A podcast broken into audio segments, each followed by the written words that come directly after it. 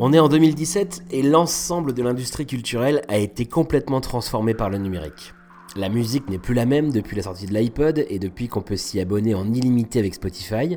On ne tourne plus les films de la même manière et on les consomme à la chaîne sur Netflix. On télécharge les jeux vidéo petit à petit à coup d'options payantes, etc.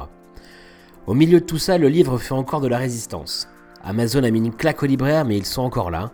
On peut télécharger n'importe quel livre en PDF, mais le nombre de ventes des livres papier continue d'augmenter, et il n'a jamais été aussi facile de commencer à écrire et de s'auto-éditer.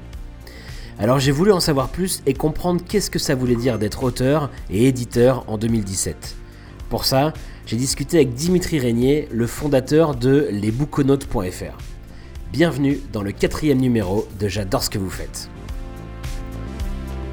Alors Dimitri, qui es-tu?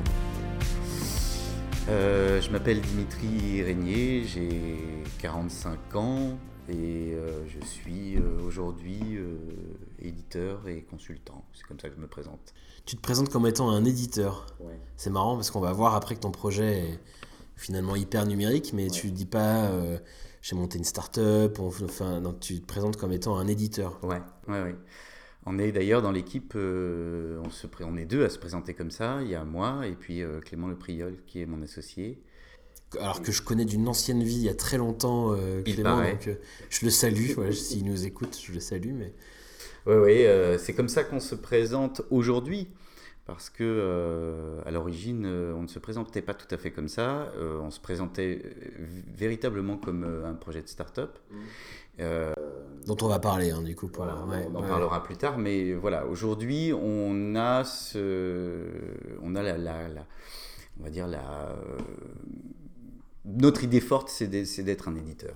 Donc, quand on parle d'édition d'éditeur, c'est tu édites des, enfin, des livres, des histoires. Mm. Quand on parle de ça, on, voilà, on parle d'un éditeur comme, comme les grandes maisons d'édition qu'on connaît. Exactement. On parle d'éditer de, Alors, qu'est-ce que vous éditez justement? On parle d'éditer quoi Alors, on parle d'éditer euh, des fictions courtes. Euh, des fictions courtes. Euh, qu'on appelait au 19e siècle des nouvelles, qu'on ah, appelle toujours encore des nouvelles, non, je plaisante, mais disons que c'était un format qui était, qui était très courant au début du siècle, qui aujourd'hui, d'un point de vue économique, a beaucoup de mal. Euh, on comprend aisément étant donné le, voilà, la fabrication du papier. Et euh, on s'est dit, nous, que c'était un... Enfin, moi, en tous les cas, c'était parti, parti d'une frustration de lecteur. C'est-à-dire que moi, j'aime les histoires courtes. Euh, j'aime les histoires qui ne dépassent pas les 20 000 signes et euh, qu'on peut lire en, un quart d'heure. Et j'étais très frustré. J'étais frustré parce que euh, les plateformes actuelles de, de, comment, de livres numériques ne me convenaient pas. J'arrivais jamais à trouver ce que, ce que je voulais. Et donc, quand j'en ai parlé à Clément pour la première fois, on s'est dit ce serait quand même formidable s'il existait une maison d'édition. À l'époque, on l'appelait pas ça comme ça, mais on, on, appelait ça une plateforme. Une plateforme qui permettrait de bah, de diffuser de, des fictions courtes sur le net. Voilà. Donc littéraire. Donc c'est ce que tu as créé. Oui. Ça s'appelle les Bouconautes. Oui. Euh, alors c'est intéressant parce que tu, viens de dire, euh, on va, expliquer concrètement comment ça marche, mais euh, l'idée c'est que je peux me connecter sur cette plateforme, les Bouconautes, mhm.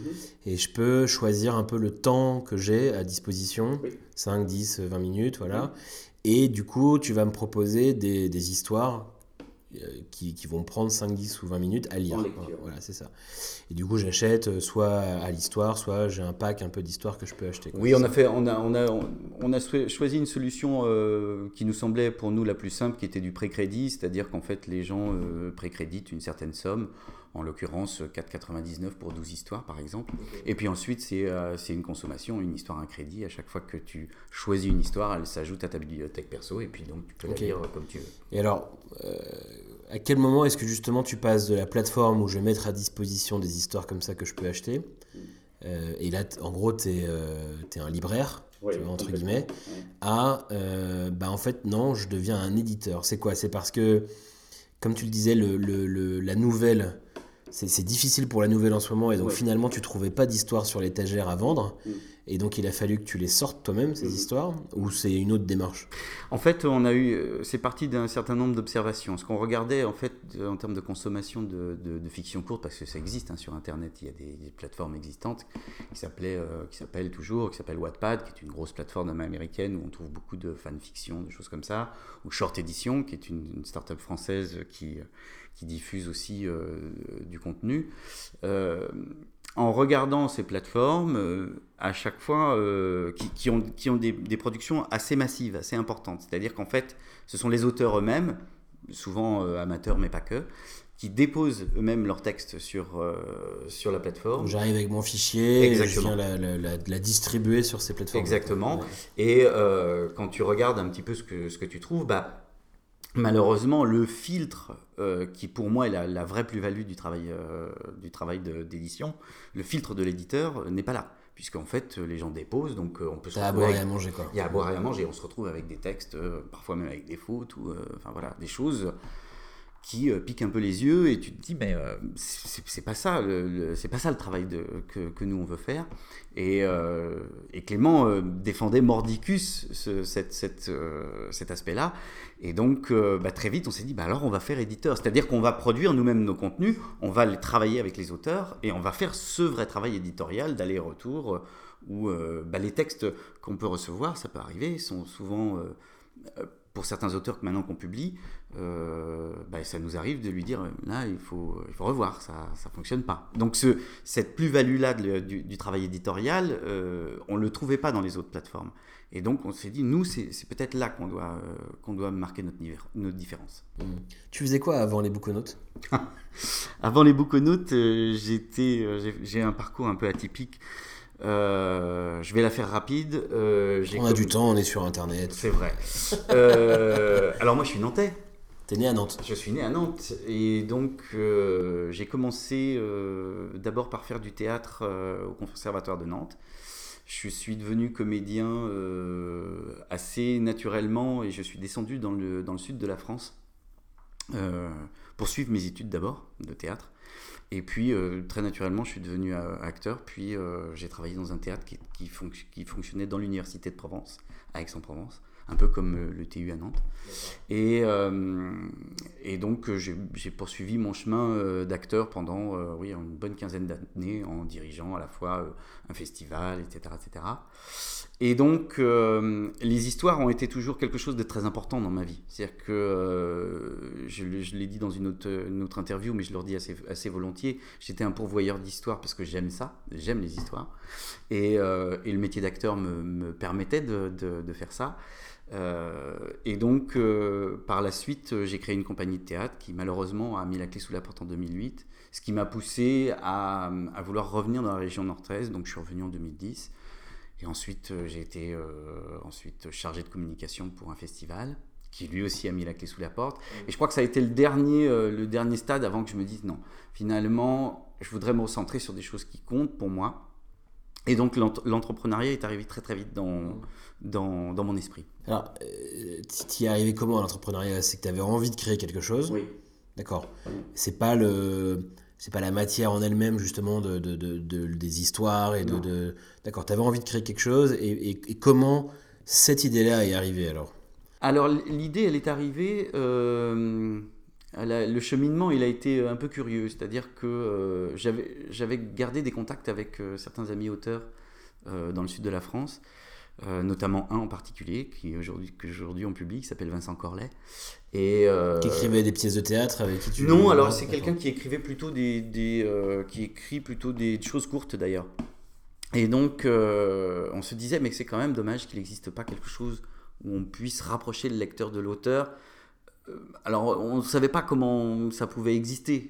Le seul truc qu'on pouvait imaginer à l'époque, c'était de se dire, bah, il faudrait que euh, on avait déjà la, notion de temps était déjà aussi un peu là euh, en, arrière-fond. On se dit bah tiens, ce serait sympa si les gens euh, en achetant leur billet de train, bah, ils pouvaient scanner quelque chose. Enfin, bah, tu vois, c'était un peu autour de ça. Mais quand même, le fondement c'était rapprocher le lecteur de l'auteur. Et le filtre de l'éditeur est arrivé bien plus tard. Nous, on avait euh, finalement, on voulait réinventer Wattpad quelque part. Et, euh, et, très très vite, on s'est rendu compte que non, réinventer Wattpad, c'était pas une bonne idée. Et puis euh, voilà, donc le tout début, je crois que c'est comme ça que c'est arrivé. Puis en en discutant aussi un peu avec ma compagne de l'époque aussi. D'accord, ok. Et comment, enfin, est-ce que c'est facile, évident? De, lancer une maison d'édition, du coup, en, bah, tu l'as pas lancé en 2017, mais mm. tu vois, je, je, vais peut-être euh, dire une énorme connerie, mais euh, l'image que j'ai de l'édition aujourd'hui, c'est que c'est quand même quelque chose de compliqué parce que les moyens de consommation, tu vois, de, de ces, de ces contenus-là ont, radicalement changé. Euh, c'est quoi un peu l'accueil que tu as quand autour de toi tu dis, bah, je vais devenir éditeur en fait maintenant, quoi, tu vois? Est-ce qu'on te dit pas, oh là là c'est enfin c'est trop tard entre guillemets. Enfin tu vois c'est pas le moment c'est c'est plus le alors tu, je vais je vais sans doute te surprendre. Il y a deux choses. Euh, la première c'est que euh, moi j'ai appris comme je ne suis pas issu des métiers de l'édition euh, j'en avais une vision un peu fantasmée. J'avais une, une, vision de de comment fonctionne le, la chaîne de valeur du livre voilà on va dire.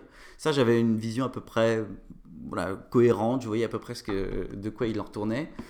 Mais euh, pour moi, c'était, euh, il y avait quelque chose de l'ordre du, euh, du, fantasme. Et, ce que j'ai appris depuis que je me suis lancé dans cette aventure, c'est que finalement, l'univers de l'édition en France est un truc bien particulier, qu'on ne retrouve pas d'ailleurs dans les pays anglo-saxons. Et il y a eu une forme de résistance que j'ai rencontré les toutes premières fois, c'était euh, la première fois que je suis allé au Salon du Livre de Paris, lorsque j'ai présenté les Bouconautes sur le stand de. À l'époque, c'était. Je suis pas si vieux d'ailleurs, euh, sur le stand de, comment, des Pays de la Loire. Mmh. Euh, j'ai eu un accueil du public qui était plutôt enthousiaste, plutôt favorable. Des lecteurs. Des lecteurs. Oui. Euh, donc des gens qui étaient présents et qui disaient mais c'est une super idée euh, de rapprocher comme ça et puis de, nous permettre de finalement d'avoir un peu de curiosité et euh, uniquement par le filtre du temps. Donc ça ça, ça, ça, a beaucoup plu.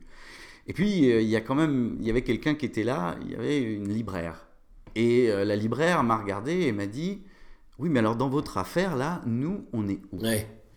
Ouais. Et j'ai compris que en fait on ne on ne pouvait pas remettre en cause, si tu veux, une chaîne de valeur qui fonctionne, si tu veux, avec euh, l'auteur, l'éditeur, euh, le distributeur, le diffuseur, le libraire. On ne remet pas ça en cause comme ça, avec des belles idées. Euh, aujourd'hui, j'ai un rapport, moi, très particulier avec les libraires. Au contraire, j'aime beaucoup les libraires et je sais qu'à un moment donné, ils viendront rentrer dans notre aventure, je ne sais pas encore comment. Mais là, ça a été un choc pour moi parce que je me suis dit, mais. Euh, en fait, j'arrive dans un terrain qui est un peu hostile malgré tout à ce que j'ai envie de faire. Et qu'il est toujours. Ouais. C'est-à-dire que. Euh, on est quand même devant une, industrie qui est quand même euh, très. comment dire enfin voilà, qui est très normée. Et, Amazon l'a bien compris hein, quand il est arrivé comme un bulldozer en disant bah, maintenant on va faire de la littérature au format numérique. finalement, il a imposé l'idée quelque mmh, part. Mmh. Il en avait les moyens. Eh ben, aujourd'hui, euh, le monde de l'édition regarde ça comme, euh, comme quelque chose de très euh, dangereux. Et il a raison d'ailleurs, quelque part.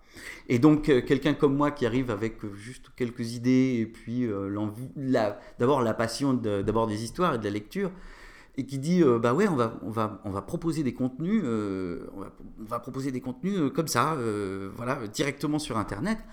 Ah mais non. Mais c'est quoi? C'est parce que Amazon a fait du mal et donc du coup maintenant quand ils entendent internet boum il y a un, gyrophare qui s'allume exactement et un énorme warning et hop, où est-ce que tu vas? C'est Amazon en fait qui qui les a qui les a refroidis ah oui complètement. Mm. ouais, ouais. Aujourd'hui, ils sont encore comme l'industrie de la musique il y a 20 ans, c'est-à-dire en train de, d'observer et de se dire à quel moment on va se faire manger. Donc, tu as, toi, tu arrives avec cette idée-là euh, dans un contexte comme celui-là. Euh, tu dis, je sens que les choses vont être compliquées. Donc, ils se sont pas encore fait manger pour toi, du coup? Ah bah non les libraires, l'édition en général Non, euh, non y a, on, a, on a une chance folle en France, c'est qu'on a un écosystème incroyable de, autour de la lecture. que ce soit les bibliothèques, que ce soit les librairies, que ce soit. Il y a quand même des pays où ça, ça, ça a été un peu terrible quand même, l'arrivée de la littérature numérique. Nous, on est encore. On est encore euh, on a quand même un, bel, un bel écosystème. Ouais, mais alors, enfin, je, vraiment, je, moi, je suis pas baigné dans cet écosystème. Je suis un lecteur, pour mm. le coup, je lis pas mal, je pense. Euh, pour les gens de ma génération et très connectés comme moi, je pense que je fais partie des gens qui lisent un peu quand même. Mais je, donc, en gros, je, je connais pas bien ce, ce, milieu-là. Est-ce que, euh, est-ce que le fait qu'on ait encore un écosystème vivant euh, et vibrant mm. autour de, de, du livre en général en France, c'est une forme de résistance et tu vois, un, un barreau d'honneur et ça va finir par arriver comme ailleurs, où il y a une spécificité autour du livre en France qui fait que c'est plus fort ici, et un Amazon, euh, malgré sa puissance, n'arrivera pas à, à, tout emporter sur son passage comme il a pu le faire dans d'autres pays. Il y a plusieurs choses en fait euh, à comprendre. Je pense qu'Amazon, non, n'y arrivera pas. Mais alors attention, là ce que je vais dire est totalement personnel. Hein. Je pense que Amazon n'y arrivera pas, déjà parce qu'il a un il a, euh, voilà, il, y a une difficulté de fait, mais là on va parler juste euh, un truc euh, bêtement technique, qui est la barrière de la langue, déjà. C'est-à-dire que Amazon aura beau, développer des algorithmes aussi sensationnels soient-ils, à un moment donné, il ne pourra pas proposer des livres français à des Français. Il y a, quelque chose qui euh, ce qui, enfin, et puis au-delà de ça, je ne sais pas si toi en tant que lecteur tu fonctionnes comme ça, mais pour moi les lecteurs, il y a trois choses qu'ils aiment bien. Ils aiment bien parler de ce qu'ils lisent, et ils en parlent beaucoup. Hein, ils ont des forums là-dessus, il y a Babelio, il y a, enfin, voilà, il y a Goodreads, il y a, il y a plein d'endroits où on peut parler de ce qu'on aime. Ils aiment parler, ils aiment être en interaction avec les auteurs. Donc euh, euh, il n'y a qu'à voir à chaque fois qu'un auteur fait une signature, euh, la mm. queue qu'il y a devant la FNAC. Euh, voilà, il y a tout un tas de choses comme ça qui fait que, à mon avis, ça, Amazon ne pourra pas le faire. Il peut proposer des ersatz de ça. Mais je pense que ça mettra vraiment, vraiment beaucoup de temps avant que Amazon arrive à casser, casser ça. Et là, c'est spécifiquement, c'est bien français, ça. Et euh, encore une fois, c'est mon, c'est ma vision. Hein. Peut-être que peut-être qu'elle est fausse, hein, mais, mais en tous les cas, depuis que je, travaille sur ce projet, c'est comme ça que je le vois, et c'est comme ça que je l'analyse, entre, entre, guillemets. Mais du coup, malgré cette forme de résistance et de... Euh, mais c'est pas de la résistance. Pour l'instant, je trouve que le marché est plutôt dans l'attente. C'est-à-dire, ça veut dire quoi? Bah, J'ai l'impression que les éditeurs, euh, mis à part certains qui ont un discours beaucoup plus mesuré, les éditeurs attendent de voir à quel moment ils vont, soit ils vont se faire manger, soit ils vont pouvoir euh, résister. Mais ils attendent. Il n'y a pas de contre-proposition. Il n'y a pas de, volonté. Enfin, moi, en tous les cas, je n'en vois pas. Encore une fois, c'est très personnel. Je n'ai pas l'impression de, de, voir de projets qui, qui, vont euh, voilà, essayer de bah, renverser la balance, quoi, euh, et non pas d'attendre que les choses se. Mais donc, c'est euh, c'est en gros une forme un peu de. On, a envie de, de, rester dans la situation où on est aujourd'hui. Tu vois, c'est. Euh, ok, bon, il y a, y a, ce géant là sur Internet qui doit être quand même un grand vendeur de livres en France, ah j'imagine, en termes de volume. si ça s'arrêtait là, ça serait bien. Nous, on veut. Et tant pis s'il n'y a pas d'alternative qui arrive, restons sur le, le modèle actuel ça nous va plutôt bien pour le moment. Le problème, c'est que euh, il y a des corps de métier, comme Amazon se situe, euh, comme toujours, comme les grandes entreprises euh, qui attaquent se mettent au plus près du, comment, du consommateur. à un moment donné, ceux qui sont au plus près du consommateur vont commencer à dérouiller, mm. ce qui est déjà un peu le cas. Donc les libraires vont être les mm. premiers à, dérouiller. Je pense qu'ils sont en difficulté. Ils sont déjà en difficulté. mais, mais tous, mais voilà. Toi, la vision que tu as de, là, de, de, ça, c'est que. Euh, est-ce que ça va se passer comme dans la musique? Est-ce que quoi qu'il arrive, à un moment donné, le numérique va euh, complètement changer la façon dont on lit, ce qui n'est pas encore le cas, et c'est finalement, c'est le dernier média, le livre, mm. qui, qui, résiste au numérique mm. encore. Mm. Euh, ce, qui ne veut pas dire qu'il est incompatible avec le numérique, et je pense que ton, ton projet est, une, belle preuve de ça. Mais euh, le CD, globalement, euh, vit ces, derniers, ces dernières années. voilà. le cinéma, je pense que les gens qui continuent à acheter des Blu-ray ou des DVD, c'est quand même. Ça devient une minorité. Le, les cinémas, la salle de cinéma, elle, euh, le, continue à bien se développer et est même plutôt en croissance, mais parce que c'est aussi l'expérience, en fait, euh, le son, l'image, euh, grand écran, tout ça. Mais le cinéma, tu le consommes quand même en VOD aujourd'hui, voilà. le vinyle fait un peu de résistance, mais c'est plus pour des collectionneurs très audiophiles, voilà. Encore que c'est, ça devient un marché. oui, mais bon, c'est, ridicule en termes ah de bah, volume, tu vois. Bon, Et le, bon, on pourrait citer d'autres exemples. Et le livre, lui, pour le coup, euh, les liseuses, c'est euh, marginal. Euh, lire sur un iPad, c'est une expérience que je trouve assez détestable en termes de confort de lecture. lire sur un ordinateur, j'en parle pas. Enfin, tu vois, j'imagine pas, moi, télécharger le PDF d'un bouquin que j'ai envie de lire et le lire sur mon ordinateur. Donc, bah, je me retrouve alors à commander des bouquins sur Amazon, voire même de plus en plus, mais c'est peut-être aussi, tu vois, je peux pas faire de généralité là-dessus, parce que j'habite dans le centre-ville d'une ville comme Nantes, donc je me retrouve à aller acheter des bouquins d'occasion euh, sur des stands et tout. Et du coup, est-ce que, est que par nature, à cause de l'objet, ou parce que c'est français, ou enfin, pour une autre raison que j'ignore, est-ce que ça va rester comme ça et est-ce que le livre, d'après toi, continuera malgré tout à exister tel quel et à résister plus que les autres médias ont réussi à résister? Ou est-ce que, clairement, il n'y a pas de raison que le numérique vienne pas aussi chambouler radicalement cet écosystème-là En fait, ça a déjà commencé. Je pense que, je pense que le, alors, en deux choses. Un, le livre ne disparaîtra pas. Ça, c'est ma conviction personnelle. Euh, par contre, il y a des endroits où le numérique pourra prendre le pas et ce sera plutôt une bonne chose, euh, sur le livre. Pourquoi euh, je, vais te prendre des exemples, parce que du coup, depuis que je suis là-dedans, je vois des exemples très précis d'endroits où le numérique a pris le pas. Euh, et offre une expérience offre une expérience, voilà. C'est en fonction de l'attente des lecteurs. je vais prendre un exemple concret, Harlequin collection euh, de, comment euh, éditeur de, romans à l'eau de rose, etc., bien connu, euh, voilà, qui existe depuis des années. Harlequin cartonne en numérique. Cartonne. Pourquoi? Parce que l'expérience de lecture, pour le lecteur qui lit Harlequin et qui aime Harlequin, c'est une expérience de consommation. C'est-à-dire que l'objet, quand tu achètes un Harlequin à 3 euros ou à 4 euros, tu t'en fiches qu'il apparaisse dans ta bibliothèque. Donc, limite, t'as presque pas envie. Tu limite, t'as presque pas envie. C'est pas un truc honteux, faut pas exagérer. Il y a des gens qui disent ça. C'est plutôt très bien. Donc voilà un très bon exemple de là où le numérique a pris carrément le pas. Et Harlequin a tout de suite compris qu'il fallait y aller, et fallait y aller pour Parce qu'on est dans de la consommation. Parce qu'on est dans de la consommation, parce que finalement c'est une lecture de plaisir, c'est une lecture de, de, de, de consommation. Voilà. Moi j'aime euh, j'aime la littérature romantique et je veux pouvoir en lire le plus possible. Et donc les offres d'Arlequin fonctionne vachement bien en numérique. Mm.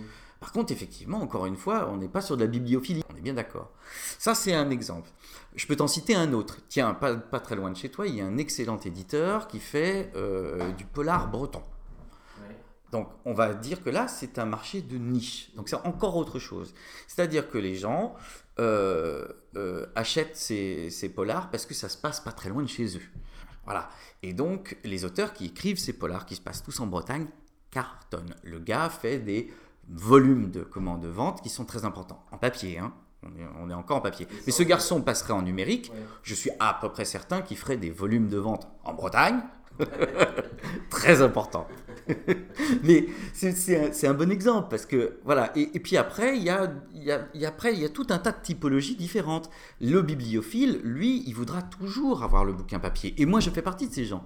Moi, je fais partie de ces gens qui achètent des objets. C'est la question que je voulais te poser parce que, en gros, ce que tu dis, c'est que on est finalement plus attaché. On a un rapport différent au livre. Euh, tu vois, vraiment une connexion différente au livre. Mhm.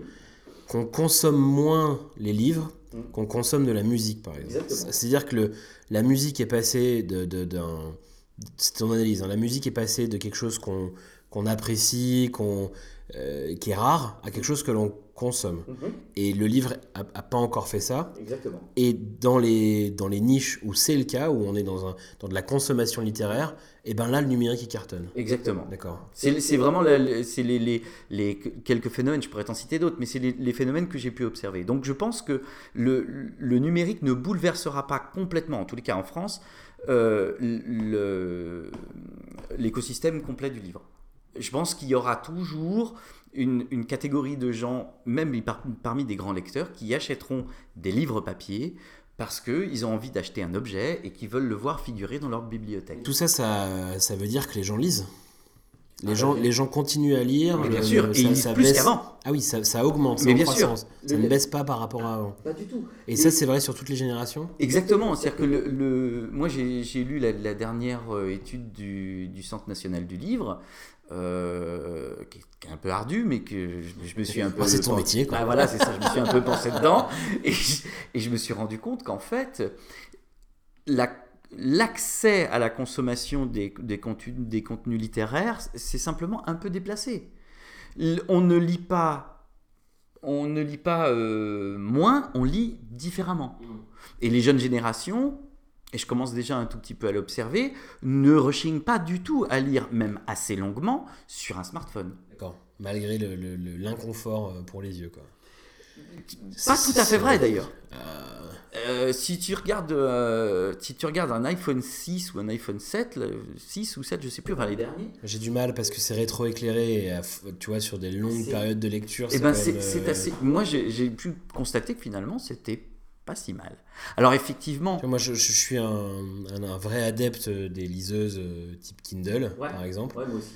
Mais parce que tu retrouves le papier finalement, tu vois, c'est de l'encre, euh, c'est pas rétro-éclairé, donc euh, tu te crames pas les yeux. exactement. Et donc du coup, euh, pour nous, les bouconautes, c'était d'ailleurs souvent l'argument qu'on nous, nous, donnait, c'était bah oui, mais attendez, moi je vais pas lire, je vais pas lire sur mon, sur mon smartphone.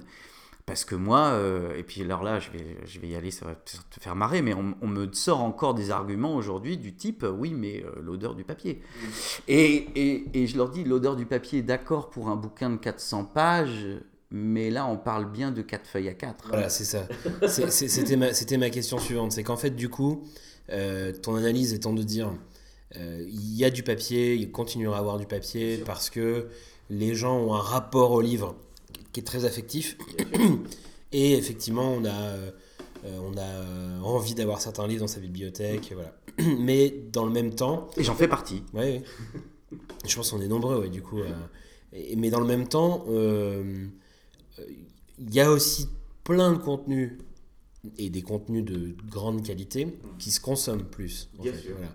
Et donc là, ça veut dire, enfin, est-ce que ça veut dire que du coup, en tant qu'éditeur, mm ça te force à imaginer des nouvelles formes euh, d'écriture, de distribution, de, d'illustration des histoires pour justement coller à un mode peut-être plus de consommation mm-hmm. euh, Ou est-ce que le métier d'éditeur, il est, euh, il est identique à, ce qu'on pouvait faire À ce qu'on fait dans, Alors, les deux. le métier d'éditeur reste identique. C'est-à-dire que dans son relationnel avec l'auteur, euh, il y a beaucoup d'allers-retours.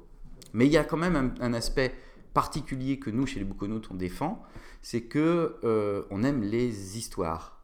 C'est-à-dire que on pense qu'une bonne histoire n'a pas besoin de faire 300 pages. Elle peut faire 300 pages, c'est très bien qu'elle fasse 300 pages, mais elle peut aussi faire 4 pages. On peut écrire de très bonnes histoires, et les novellistes du 19e, euh, russes, euh, même français d'ailleurs, il y a du très grand. Euh, dommage que Clément soit pas là, parce que lui, il t'en citerait voilà, plein. on est capable, on peut, on peut, on n'est pas obligé de faire tourner le, compteur du nombre de signes pour raconter une très bonne histoire. On peut raconter une très bonne histoire en 5 minutes. Et ce que nous, on, on veut, ce qu'on défend, c'est on veut redonner ces lettres de noblesse à la nouvelle et donc à cette forme si particulière de l'histoire de, la fiction courte, qui est un exercice pour les auteurs qui n'est pas simple. D'ailleurs, et que quand on, quand on, d'ailleurs, quand on fait des retours aux auteurs, souvent, ce qu'on leur dit, c'est tiens, là, c'est vachement bien, mais tu nous décris, raconte-nous l'histoire, c'est ça qu'on veut voir. Et donc, on est très très très attaché à cette notion d'histoire. Parce que finalement, c'est moi, c'est mon côté acteur, moi je veux qu'on je m'embarque en 3, 4, 5, 15 minutes quoi. C'est pas la peine de me faire des descriptions de 20 pages. C'est pas du tout la même chose. Si tu n'as que très peu de temps, si tu n'as qu'un trajet de bus de, de, 10 minutes dans ta, dans ta journée, eh ben tu veux pas qu'on tu veux déjà un, tu veux pas être frustré quand tu vas arriver à la, à la fin de ton trajet parce que tu n'as pas fini ton chapitre et c'est ce que au fond c'est ce que c'est ce que veulent faire les bouconautes. On veut redonner ce, ce plaisir que presque enfantin. C'est-à-dire que de, de, maman qui nous racontait une histoire avant de s'endormir. Et, et, les histoires, on aime tous ça. Et je pense que euh, le média numérique, et le smartphone, la tablette, enfin tout, celui que tu veux, est parfaitement adapté à ça. Il y a un autre, et à nos vies euh, rapides aussi. Il y, a, il, y a un autre, il y a un autre format, tu vois, parce que je, je trouve intéressant ton analyse. De, en fait, euh, voilà, on, pour certains, certains contenus, on, peut être dans de la consommation. Il y a un autre format du coup qui me fait penser à ça, c'est les livres audio. Euh, tu vois, les histoires qui sont un peu lues et, euh, et c'est pas un choix que vous avez envisagé à un moment donné? Est-ce que du coup, euh, tu vois, enfin là on est en train de faire un podcast, donc on voit bien l'engouement le, de l'audio, les, feuilletons radiophoniques. Mhm. C'est quelque chose qui continue à, à, fonctionner, à être largement écouté. Et tu vois, moi je trouve ça très intéressant qu'un qu'un YouTuber comme euh, Cyprien, qui fait des vidéos euh, vues par des millions de personnes, euh, voilà, pendant cet été, là, se lance dans un feuilleton audio, par mmh. exemple. Mmh. Je trouve que ça dit quelque chose sur aussi l'importance malgré tout de l'audio. Mmh. Et il y a, des, y a des, là aussi des grands services type Audible qui te permettent d'acheter des contenus audio et que tu écoutes du coup quand tu es en voiture, quand tu fais la cuisine, ce qui sont des moments où tu peux pas lire. Et mon analyse, mon analyse en plus, elle va aller, elle va aller complètement dans ton sens. C'est que, alors déjà, on est en train d'y penser nous à l'audio.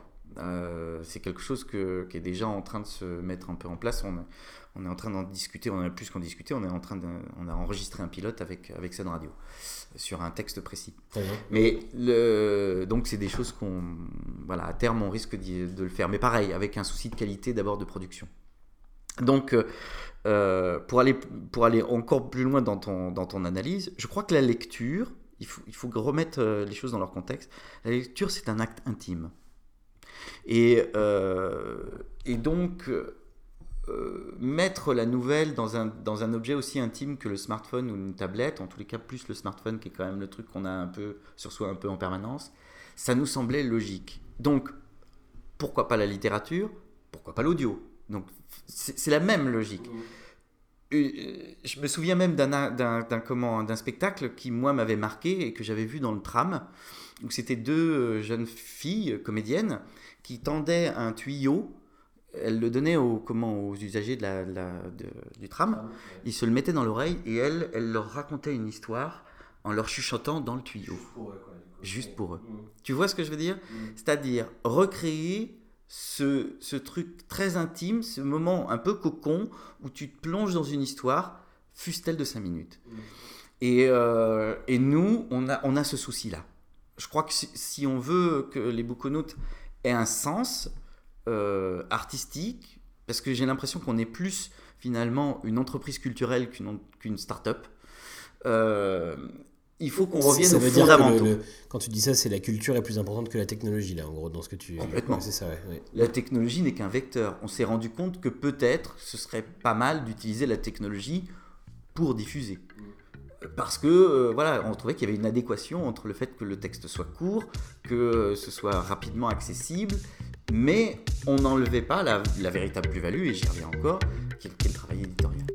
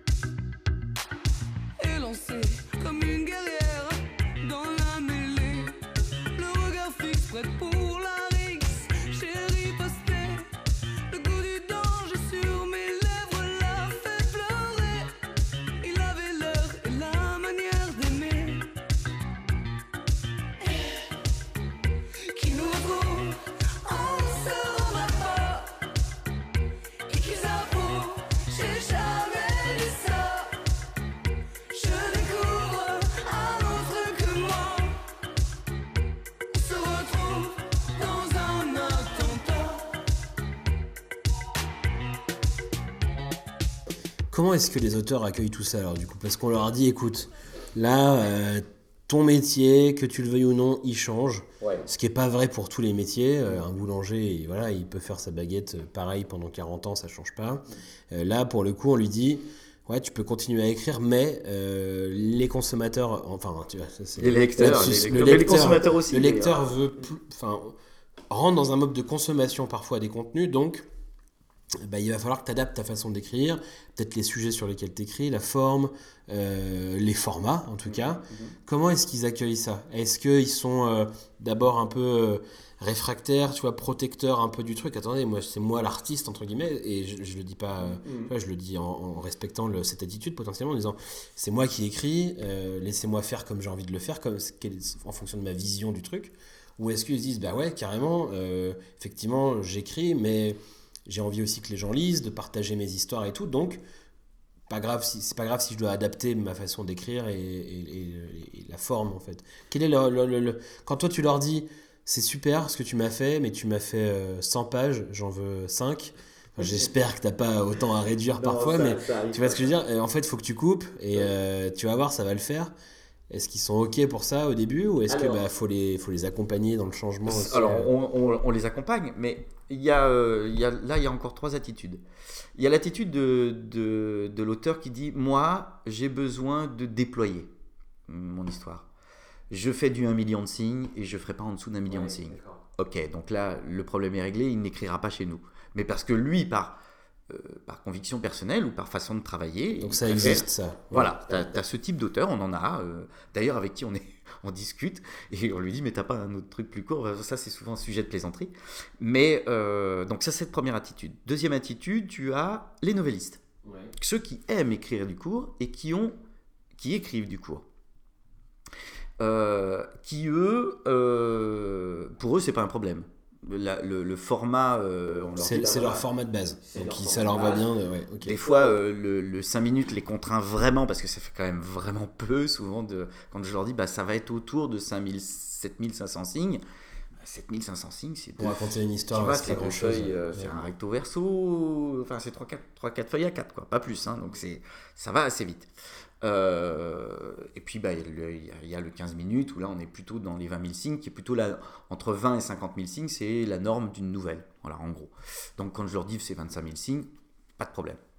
Donc, ça, tu as, ce type d'auteur-là. Et puis, tu as ceux qui euh, le voient comme un terrain d'expérimentation, qui se disent pourquoi pas. On en a un, nous, qui écrit des romans, qui, publie des romans même euh, donc en papier, et qui a décidé pour son plaisir à lui, de s'essayer de temps en temps à nous envoyer une histoire courte. D'accord. Donc tu vois, tu as, un peu tous les, as un peu toutes les attitudes. Euh, mais novelliste, c'est quand même un truc bien particulier. Ton, ton troisième euh, exemple, troisième catégorie d'auteur, là, il est plus dans le test du bah why not, mais il continue à écrire euh, son format classique, c'est quand même pas le format court. Mm.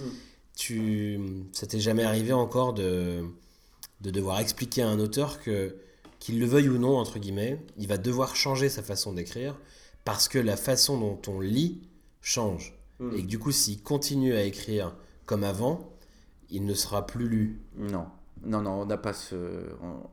ça n'arrive pas. Euh, on peut avoir des discussions avec certains auteurs. Par exemple, il nous est arrivé dernièrement, euh, entre autres anecdotes, un auteur qui nous dit Ah, j'ai une super idée d'histoire. Euh, et puis, euh, bah, elle, était vraiment chouette son histoire. Et il nous l'envoie et euh, en se confondant en excuses, en disant, bah, elle est en dehors des clous, c'est-à-dire que, bah, en nombre de signes attendus par nous, bah, elle est bien au-delà. Et on lui dit, alors écoute, maintenant il y a deux attitudes. Nous, ton histoire, elle nous plaît. Par contre, elle rentre pas dans le, rentre pas dans le cahier des charges.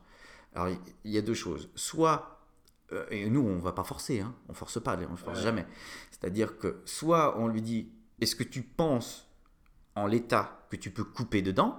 C'est-à-dire que tu ne vas pas déstructurer ton, ta narration si tu coupes dedans? Ou est-ce que tu penses que bah, tant pis, celle-ci, on ne la publiera pas parce que de toute façon, euh, elle n'est pas dans les clous? Et euh, ben voilà, on a ce type, c'est voilà le type de dialogue qu'on peut avoir avec, avec des auteurs. C'est arrivé une ou deux fois. Alors ça, nous est même arrivé de renoncer purement et simplement à une histoire en se disant bah elle est chouette, mais elle n'est pas pour nous.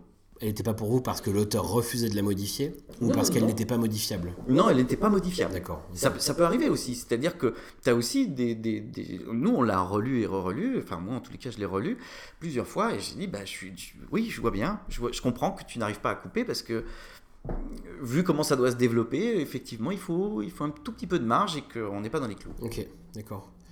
Globalement, au-delà de, ces modifications de format un peu liées à la façon dont on, dont on lit, ouais, voilà. Mm. Quelle est la. J'imagine que tu échanges un peu plus largement avec les auteurs aussi. Quelle est le, leur vision du numérique globalement? Comment est-ce que eux, en tant qu'auteurs, parce qu'on parlait des libraires tout à l'heure, mm. comment est-ce qu'ils euh, voient le rôle de, géants type Amazon? Comment est-ce qu'ils voient les liseuses? Comment est-ce qu'ils voient les tablettes? Comment, euh, comment est-ce qu'ils voient tout ça, eux, en tant qu'auteurs? Oh On a toutes les attitudes là. Là, là, il y a un spectre extrêmement large d'auteurs. Alors, mais quand même, il y a quand même quelque chose que moi j'ai un peu remarqué. Les auteurs de, on va dire, de 25-35 ans, donc plutôt des jeunes auteurs ou des auteurs qui ont déjà un petit peu de, de bouteille ou qui sont quand même engagés dans la littérature, sont conscients qu'ils doivent être aussi un peu quelque part leur propre entrepreneur de leur œuvre et qu'ils doivent communiquer aussi un peu dessus. Et euh, j'en ai, un à l'esprit qui doit avoir 35 ans et euh, qui est présent sur les réseaux sociaux, qui parle de son travail, qui n'hésite pas à relayer euh, ses, présences, ses signatures, etc. etc. Ça, c'est une attitude euh, qui, moi, me semble être la, plus judicieuse. Je pense qu'aujourd'hui, un auteur ne peut pas se permettre d'être muet, complètement muet, et de se cacher derrière sa plume. J'avais vu ça il n'y a pas longtemps pour une auteure qui s'appelle Rachel Vanier, je sais pas si tu connais. Elle, elle vient du monde des startups, mais elle a écrit deux romans. Euh, et du coup, elle les a marketés un peu, euh, tu vois, avec les méthodes de communication du web et tout. Elle a créé euh, des sites web autour de ses bouquins où on pouvait télécharger un premier chapitre pour voir ce que ça donnait, puis les bons liens pour aller l'acheter à droite à gauche. C'était, c'était joli et tout. Et je pense que ça. Je sais pas, très sincèrement, je la connais pas personnellement, mais je sais pas quel impact ça a eu sur la vente des bouquins en lui-même. Bon, hein, mais je me dis que, ouais, on se retrouve effectivement, comme tu dis, je trouve que l'image de ils doivent être entrepreneurs de, leur écriture ou de, tu vois, de leur livre, je trouve ça assez intéressant parce que voilà, à un moment donné, il faut aller trouver des méthodes un peu innovantes, les marketer. Oui, puis pour, pour, pour aller en parler. Et, euh, et quelqu'un de, de, la génération de 25-35 ans, pour lui, être présent sur les réseaux sociaux lui est totalement naturel. Donc de parler de son travail lui est aussi parfaitement naturel. Euh, donc tu as, cette catégorie d'auteurs, là, les 25-35 ans, qui eux ne réchignent pas. J'en connais, même, j'en connais même un, euh, qu'on ne publie pas nous, mais j'espère qu'on le publiera un jour parce que je l'aime bien, euh, qui a même sa propre chaîne YouTube, où il parle de livres. voilà, donc ça, ça c'est bon, ça c'est les cas un peu, un peu extrêmes, ils ne sont pas si nombreux. Ce sera peut-être amené à se démocratiser. Peut-être. Mais, et puis, bah, tu as les cas de l'auteur qui, lui, euh, alors l'extrême inverse qui lui ne, ça l'intéresse pas ça ne l'intéresse pas lui ce qu'il veut c'est raconter des histoires sous la, sous la forme écrite et qu'il considère selon une formule qui est quand même un peu ancienne euh, qui est un peu traditionnelle j'ai envie de dire euh, de l'édition qui bah, ça c'est le boulot de l'éditeur de faire la promotion des livres et, donc, il confie le manuscrit. Si nous, on l'accepte, eh ben, euh, éventuellement, euh, prérogative de, de l'éditeur, on change le titre, euh, on le market comme on veut, etc. etc. Il faut quand même savoir que les éditeurs sont les inventeurs de la pub. Hein. Il faut le savoir, ça. La quatrième de couve dans les, dans les bouquins au 19e siècle, c'était de la publicité. Euh, un éditeur, c'est un marchand. Il est là quand même pour vendre des livres. Et euh, ça, c'est le. Là, je. C'est pas moi qui le dis, c'est Clément. Je cite, Clément. c'est pas ça, alors même Mais il a raison. et c'est pas ça. Exactement. Et donc, euh, pourquoi je disais ça? Je dis, bah, Parce que, voilà, l'attitude traditionnelle de dire euh, bah, c'est le boulot d'éditeur de faire le, travail de marketing. Pour moi, les choses sont un peu plus fluides maintenant. Elles peuvent aussi se mélanger. Chez les Bouconautes, nous, on espère que les auteurs feront aussi un peu la promotion de leur, de leur, travail. On va leur donner les, moyens de le faire. On va en tous les cas euh, modifier la plateforme pour qu'ils puissent le faire. Et puis, euh, on va aussi donner euh, la possibilité euh, aux lecteurs d'interagir un, minima avec eux. Des, petites choses qui font que on rapproche les bonnes pratiques de l'édition papier et on essaye de l'adapter à l'ère du numérique. Et donc, du coup, bah, oui, on fera la promotion. On aura une page d'accueil éditorialisée où on, fera, on mettra en avant des contenus par rapport à d'autres, etc., etc. Ce qu'on ne fait pas actuellement, ce qui fait que Actuellement, c'est un peu compliqué pour nous. Mais, mais euh, voilà, on, veut amener les, vraiment les bonnes pratiques de l'édition à l'ère du numérique. Et on pense qu'il euh, y a tout à fait euh, possibilité de le faire. C'est ça le, futur du projet pour toi C'est que vous allez euh, voilà, continuer à innover sur la plateforme, proposer des outils aux auteurs pour qu'ils soient mm. plus proches de leur communauté de lecteurs, mm. etc. C'est ça les grandes lignes un peu pour le, pour le futur chez vous? Oui, parce que comme je le disais tout à l'heure sur les attitudes de lecture, moi j'ai essayé d'analyser un peu comment moi je réagissais comme lecteur et puis comment d'autres lecteurs euh, euh, réagissent par rapport à des textes. Euh, je te les ai déjà donnés, je les redonne et c'est ce qui nous fait nous avancer, c'est voilà parler de ce qu'on de ce qu'on a lu. Alors ça, a priori, on ne le fera pas parce que les commentaires, les machins, on trouve que c'est très polluant et que c'est pas très intéressant. Donc, mais avoir un minimum d'interaction avec l'auteur, par exemple, euh, ce qu'on ne fait pas actuellement, mais qu'on rajoutera sans doute vraisemblablement, mettre un petit cœur en fin du texte, liker pour dire à l'auteur que bah, on a aimé son texte. Voilà, c'est une petite interaction, puis pour nous c'est intéressant d'un point de vue économique, parce que ça nous permet d'avoir de la data, de faire remonter des choses. Euh, donc une interaction avec l'auteur, et puis éventuellement euh, la possibilité, par exemple, de, de faire en sorte que l'auteur lui-même puisse faire des recommandations à ses, à ses lecteurs. Voilà, c'est des petites choses comme ça qu'on a en tête parce que on pense que euh, c'est quand même le truc qui est le plus. Encore une fois, ça reste quelque chose d'intime et c'est sympa de pouvoir en. ne serait-ce que d'échanger un minima avec les auteurs. Ça, c'était le futur un peu euh, à court, moyen terme pour les bouconotes. Pour euh, plus globalement, c'est la question à un million d'euros. c'est quoi le futur de la lecture, du coup, pour toi? Tout à l'heure, on a un peu dit voilà, qu'on entrait dans une phase où sur certains contenus, on consommait plus qu'on lisait, entre guillemets. Est-ce mhm. que est-ce qu'on va observer une bascule un peu pour ça? Est-ce que, est que le futur, c'est vraiment uniquement les tablettes, les liseuses? Est-ce que le papier va continuer à exister, même si, euh, on en parlait tout à l'heure, dans d'autres industries culturelles, euh, le format physique a presque disparu?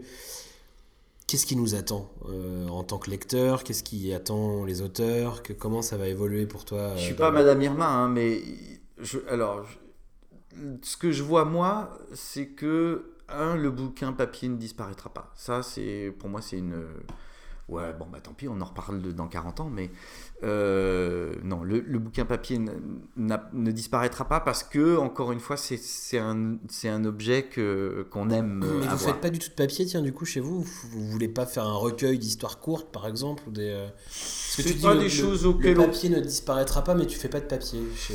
Les bah, euh, on y pense lointainement. On se dit que par exemple, euh, euh, on se dit que par exemple, un, certain nombre de nouvelles qui auraient eu pas mal de succès, etc., pourraient peut-être faire euh, l'objet d'une édition papier, mais on n'est pas tellement, enfin, on a tellement d'autres choses à voir avant qu'on se dit bon, le papier, même si on aime ça, hein, c'est pas le problème. On le fera peut-être un jour, mais c'est pas à l'ordre du jour. Mais on peut-être que voilà, peut-être que ça viendra. Mais, mais, par rapport au futur, donc moi, mon analyse, c'est je te dis, en fonction de ce que les gens euh, cherchent à travers la lecture, le bouquin papier ne disparaîtra pas. Moi, j'ai acheté un bouquin papier il y a euh, quelques jours. Je suis en train de le dévorer et je serais content de l'avoir dans ma bibliothèque. Parce que c'est un bouquin où je me dis, j'y reviendrai. Typiquement. C'est un bouquin euh, de neurosciences. Donc c'est le genre de truc un peu ardu où tu te dis, je le lis, mais je le lis par petits bouts, et celui-là, je peux le remettre dans la bibliothèque et j'y reviendrai. Une histoire courte, au fond, peu importe le format. Ça, euh, Et puis, il y aura toujours, parce que par tradition française, on, a un peu, on aime ça, il y aura aussi à la marge euh, du... Comment il y aura les bouquins de consommation c'est-à-dire les choses qui sont extrêmement marketées et qui pourront euh, fonctionner parfaitement sur les deux canaux, le papier et le numérique en même temps. Sauf si, si euh, les éditeurs ont enfin l'idée de baisser les prix en numérique. Et donc je pense que dans le futur, on aura toujours le canal euh, de livres papier et numérique en parallèle. Ceux qui se sont pris d'affection pour la liseuse continueront à lire sur liseuse et puis le livre papier euh, existera en parallèle. Notamment pour les livres très marketés, c'est-à-dire les gros succès de librairie, parce que les gros succès de librairie, les gros succès de vente, bah, l'intérêt c'est de pouvoir continuer à communiquer dessus et donc de les mettre de, plus en plus en avant. Puis après, il y a la grosse frange du marché de choses dont on n'entend pas forcément parler dans les journaux, qui ne sont pas présentées à la rentrée littéraire en septembre, etc., etc., mais qui constituent une masse assez importante. Et elle, bah, il y, aura, il y aura les deux, mais elle restera quand même plutôt papier, je pense de par ses volumes de tirage et donc la réception possible. C'est-à-dire pour un éditeur, ce sera trop coûteux de, mettre ça sur toutes les plateformes euh, ou trop compliqué. Et, euh, donc le, numérique aura, pour la grande consommation, fonctionnera très très très bien. Euh, pour les choses, j'ai envie de dire middle, voilà, c'est-à-dire une, partie du marché où, qui est assez importante quand même, hein, du livre, bah, ça restera quand même du papier, étant donné les tirages euh, faibles. Et puis, il y aura les marchés de niche, ça va continuer dans ce sens, c'est-à-dire les choses qui sont où le, format n'a pas d'importance, clairement. Euh, les harlequins, etc., etc. Les polars bretons. et voilà, les polars bretons. J'espère d'ailleurs que si, si l'éditeur nous écoute, euh, qui, ira dans cette direction parce qu'au final, euh, c'est, enfin voilà, que, il a tout à fait un, marché à prendre aussi euh, sur, le, sur le numérique. Voilà, je pense que c'est comme ça que vont les, les, choses vont se dessiner. Après, il y aura un, un, marché qui, nous, est le marché sur lequel on, se concentre, nous, au début pour les bouconautes, qui sont les gros lecteurs. les grands lecteurs, eux, ils lisent tout le temps. Et donc, eux, ils ont un besoin de consommation, alors on va parler de consommation, important. Et là, il y a un problème quand on a un besoin de consommation important et qu'on est gros lecteur, c'est la place chez soi. Voilà. Et j'en connais. J'en connais des gens qui euh, ont switché vers le numérique parce qu'ils ont 3000 volumes chez eux et que c'est juste plus possible, que leur femme leur fait une vie d'enfer quand elle leur dit mais qu'est-ce qu'on va faire de tout ce bazar? Quand tu déménages un pote et que tu as le carton marqué livre, tu te dis ah putain celui-là Ou vinyle, livre ou vinyle, ah, celui-là je les prends pas, c'est trop lourd. C'est vrai, ça va être possible. Faisons un petit. Mais ça dans un carton à frites, c'est pas possible. Et donc, et donc je pense que c'est, il est là le, le, le, petit, le petit gap. Je pense qu'on aura chez soi des, des bibliothèques qui seront des objets où on, prendra plaisir à acheter, euh, parce qu'on en aura entendu parler, parce qu'on se le fera recommander, parce que c'est un beau livre, un beau livre. Et donc celui-là, on sera bien content de l'avoir dans sa bibliothèque. Puis il y a les autres. Il y a une partie des choses qu'on aura en numérique. Et puis c'est pas très grave si on le perd, parce que de toute façon on l'a déjà lu, et puis qu'au pire on pourra toujours le récupérer plus tard. Mmh. Tu vois, je pense que c'est aussi la, façon de voir des lecteurs qu'il faut, qu'il faut prendre en considération. Or un gros lecteur, lui au bout d'un moment, euh, il a un problème de fait, c'est euh, où c'est que je mets tout ce bazar là. Quoi, hein. Euh, et, donc moi j'en ai rencontré un gros lecteur, quelqu'un qui, a une grosse consommation, et qui me disait, moi, ton format il m'intéresse, parce que plutôt que de lire une bêtise, 300 euh, signes du monde ou je sais pas quoi, bah, moi je veux bien lire une bonne histoire. Si elle est bien écrite, je, suis prêt à payer pour ça. Et je crois que globalement, dans la guerre des contenus qui se, qui se mène actuellement sur Internet, le, la qualité du contenu est le truc qui va primer. C'est-à-dire que ça n'est pas une duplication de contenu euh, grâce à Facebook, tu vois, etc., etc. À un moment, ce qui est de qualité, les gens seront prêts à payer pour le pour C'est ma conviction. Hein. Après, peut-être que je me trompe. Bah, on verra. On se retrouvera dans quelques années pour voir euh, qu'est-ce qui était juste ou pas. Qu'est-ce qu'on peut te souhaiter alors d'ici là, avant qu'on se retrouve dans quelques années? Qu'est-ce qu'on peut te souhaiter d'ici là? De continuer à faire ce que j'aime. Parce qu'au fond, c'est ce qui me drive. Hein. Euh, je, euh, je me lève le matin que en me disant euh, qu'est-ce que je peux faire pour, voilà, pour prendre du plaisir. Donc, ce que tu peux me souhaiter, c'est de continuer à prendre du plaisir dans ce que je Mais fais. voilà. On va te souhaiter ça. Alors, merci beaucoup en tout cas d'être venu discuter de moi avec tout ça. Enfin, discuter, pardon, de tout ça avec, moi. je vais remettre les mots dans le bon ordre. Et, euh, et, puis du coup, alors c'est quoi? Bouconote.fr Lesbouconotes.fr. Lesbouconotes.fr. Euh, ah, très, j'y tiens. Il euh, y a un petit côté communauté de lecteurs que je, auquel je tiens beaucoup. Je ne ferai pas que l'erreur de Facebook d'enlever le lait. petit clin d'œil au passage. Et donc, oui, oui, la nouvelle version arrivera euh, début octobre. Mais on peut déjà y aller aujourd'hui sans attendre la nouvelle version, s'acheter des crédits là pour pouvoir commencer à, commencer à lire des, premières, euh, les premières histoires. Ouais, il y, a des, y a des très belles choses, il y a des jolis noms. C'est dommage, on n'en a pas parlé d'ailleurs des, des, des, auteurs, mais euh, on a déjà quelques belles plumes là. Donc, euh, ben, tu vois, c'est le, le, prolongement du podcast. Là, on va directement sur le site et on va voir et on va commencer à lire la première histoire et, et puis on s'arrête plus après. Super. Merci beaucoup Dimitri. Merci Simon. À très bientôt, salut.